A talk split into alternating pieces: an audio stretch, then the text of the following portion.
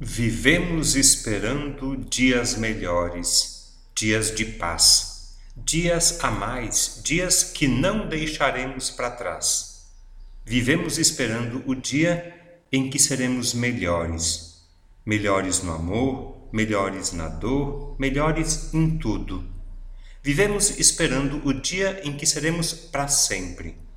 Vivemos esperando dias melhores para sempre. Esse é o trecho de uma música, não está na Bíblia, mas poderia. Além de ser um belo poema, a música fala da nossa vida. Vivemos esperando. A palavra de Deus que escutamos nesta celebração também fala disso, da espera.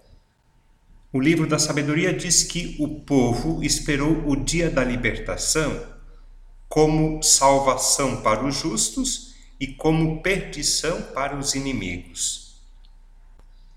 No salmo, nós rezamos: No Senhor nós esperamos confiantes, porque Ele é nosso auxílio e proteção.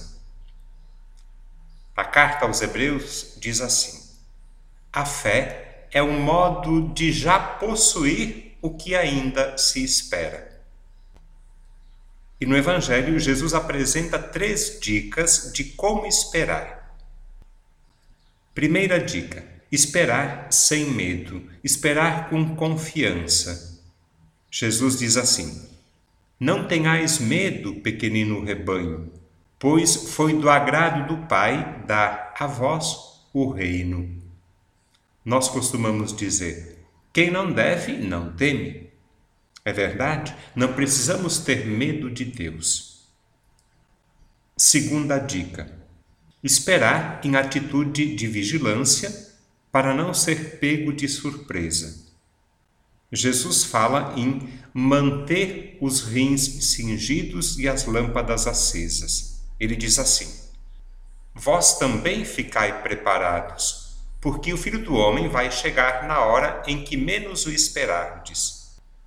Nós costumamos dizer: é melhor prevenir do que remediar. É verdade. Terceira dica: esperar fazendo o bem. Jesus diz assim: Feliz o empregado que o patrão, ao chegar, encontrar agindo assim. Assim como? Cumprindo os seus deveres, sendo fiel às suas obrigações, fazendo o bem. Ainda lembram da música? Vivemos esperando.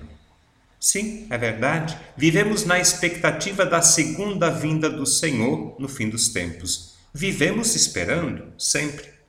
Esperamos sem medo, porque confiamos em Deus. Esperamos com confiança, porque cremos no amor de Deus. Esperamos atentos, porque não queremos ser pegos de surpresa. Esperamos trabalhando, comprometidos, pés no chão, mãos à obra? Esperamos sim. E nossa esperança, a esperança cristã, a esperança cristã não combina com fugir dos compromissos. Não significa omissão diante dos desafios da realidade.